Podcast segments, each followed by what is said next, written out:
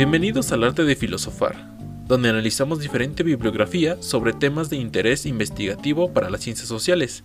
El día de hoy tenemos a una invitada de la Universidad IEXPRO que nos estará compartiendo su punto de vista sobre el enfoque intencional de las ciencias educativas. Bienvenida, doctorante maestra Perlasochil Pérez Valver. Muchas gracias por invitarme.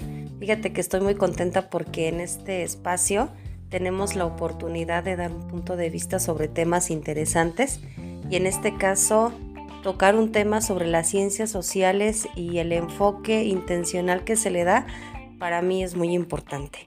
Gracias a ti y pues vamos a comenzar.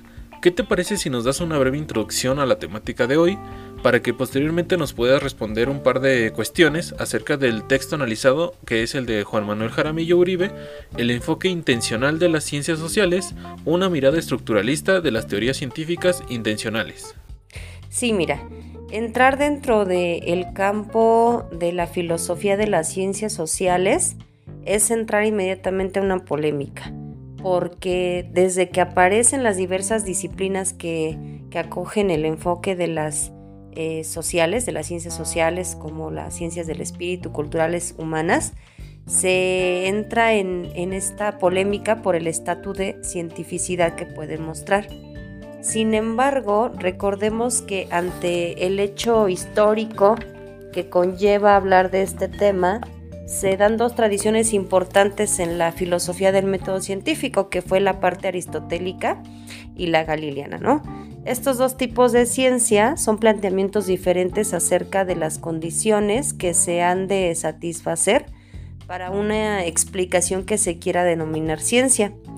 Eh, sin embargo, cada una de ellas tiene sus principios, sus normas a seguir, sus estatutos, sus argumentos y bueno, que finalmente y afortunadamente en esta época ya podemos decidir si seguimos una línea o ambas, ¿no? En, en este sentido, esa es la generosidad de la evolución que han tenido la filosofía de las ciencias sociales. Finalmente, hablar de la tradición aristotélica es hablar sobre explicación o predicción eh, de la forma cualitativa, conocer a los fenómenos, pero describirlos, entenderlos, comprenderlos, eh, darles significado, interpretarlos y transformarlos. Por su parte, hablar de la teoría galileana o tradición galileana es hablar meramente de positivismo, ¿no? De la realidad con existencia propia, pero con un método científico de las ciencias naturales ya establecido eh, que finalmente nos va a dar eh, una parte de verificar los resultados, incluso se habla de un proceso estadístico. Dicho esto, y teniendo en cuenta que los dos, las dos tradiciones tienen sus características particulares, es eh, necesario continuar hablando sobre esta parte de las ciencias sociales, ¿no? Hacia dónde está la función de las ciencias sociales. Qué interesante este debate que nos muestras y las características de cada tradición filosófica para investigar al mundo de las ciencias naturales y las ciencias sociales. Pero entonces, ¿cómo pueden relacionarse metodológicamente?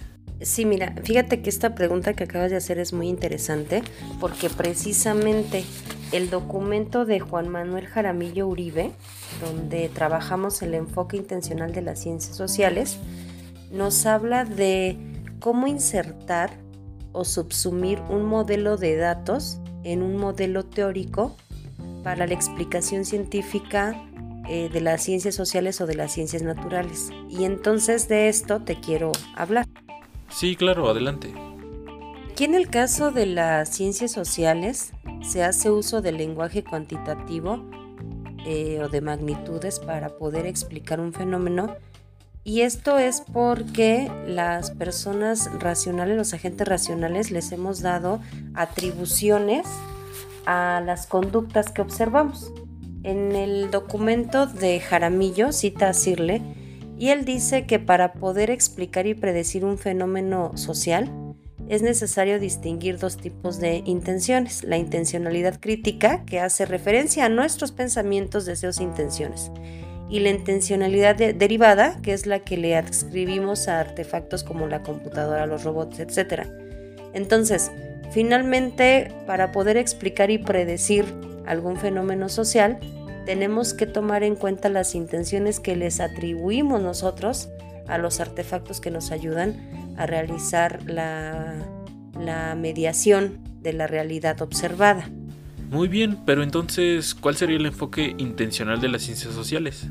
Las teorías tienen como dominio de referencia los sistemas intencionales, que ya te explicaba que incluía dos conceptos, ¿no? las creencias que tú tienes y los, los que les atribuimos a, a los objetos. Bueno, que solo se pueden explicar o predecir apelando a los conceptos intencionales propios del lenguaje. Y aquí viene la parte importante. Dentro de este lenguaje tenemos dos clasificaciones, el lenguaje intencional y el lenguaje descriptivo.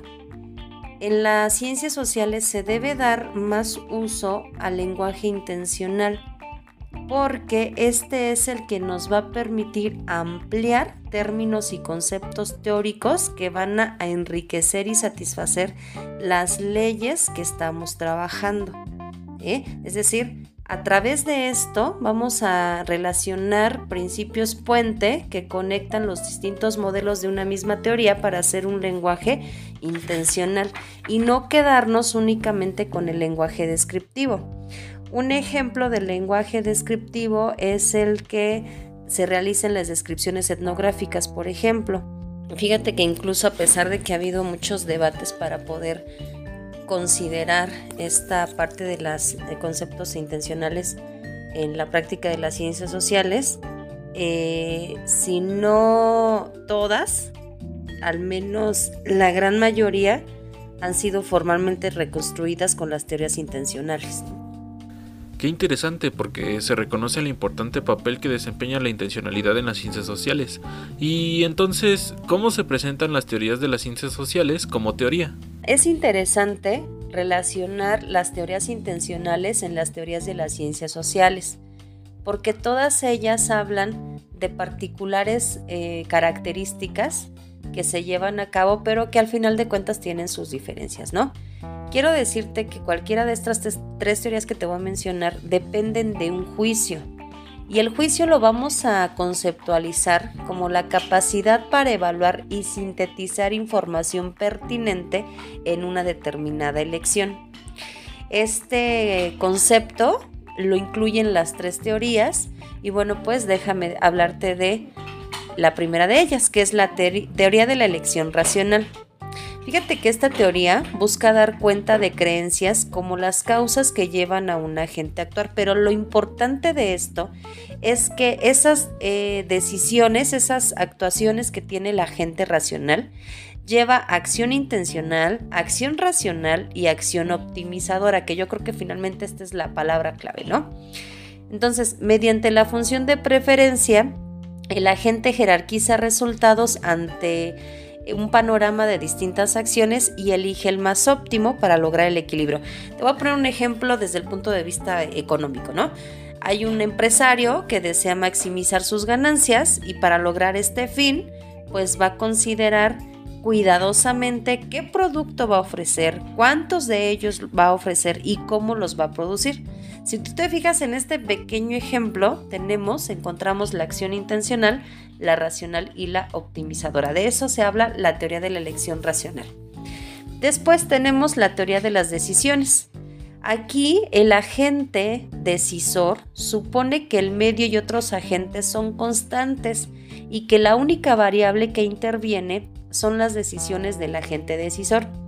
Fíjate que esta teoría de las decisiones aborda la naturaleza formal de las decisiones individuales y analiza criterios diversos de decisión a tenor del contexto informativo en el que se desenvuelve el individuo. Aquí un ejemplo eh, muy coloquial sería la decisión de casarte o no casarte, ¿no?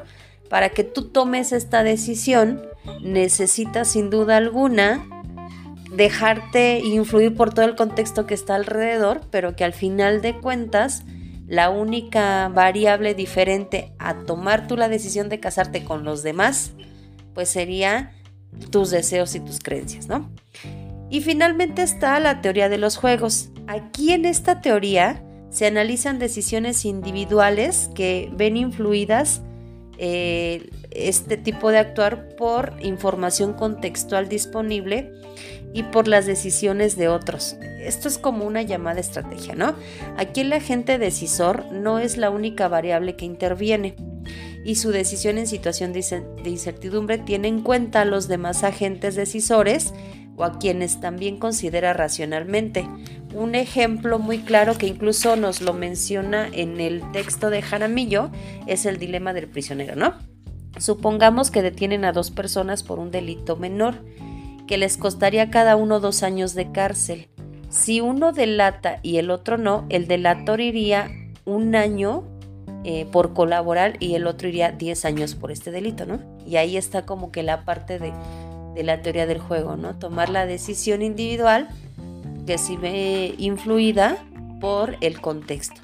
Entonces estas tres teorías son muy interesantes y están incluidas en las ciencias sociales. Muy bien, muy buenos ejemplos, porque además hace ver que todas ellas aportan constructos importantes en las ciencias sociales. Me gustaría eh, terminar de responder tu pregunta con esta pequeña cita que nos da Jaramillo en la página 157 donde dice, insistir en explorar el mundo social desde dentro no es conceder el triunfo a la comprensión, Bersgen, puesto que la explicación, Erklärung, aún puede tener la última palabra, pero tendrá que ser la última palabra. Aquí finalmente nos está invitando a hacer una correlación para poder estudiar de manera efectiva el objeto de, de nuestra investigación en caso de que querramos eh, inmiscuirnos en, la parte investigativa de las ciencias sociales, ¿no? Eh, es necesario destacar que el autor en todo momento considera que cada uno de los trabajos tienen que tener una estructura de lenguaje intencional. No, no nada más es el lenguaje descriptivo, ¿no? que permite las diferencias y similitudes entre las ciencias sociales y naturales, sino que nos invita a practicar esta, esta parte del, lenguaje intencional. Eh, pues estos resultan fundamentales para los procesos de explicación y predicción de conductas.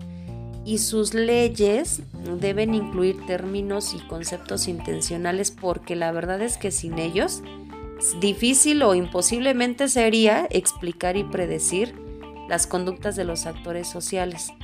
Y sobre todo eh, cuando tenemos un proyecto de investigación es necesario rescatar que efectivamente en las ciencias sociales también se puede hacer ciencia porque se están retomando no solamente la observación de la conducta del objeto de estudio, sino la intención que se tiene, el lenguaje que se utiliza, las actitudes, las creencias, los en fin, es, hablar de la investigación en ciencias sociales con la ayuda de este, estas teorías que tienen el lenguaje de intención, es, es muy enriquecedor.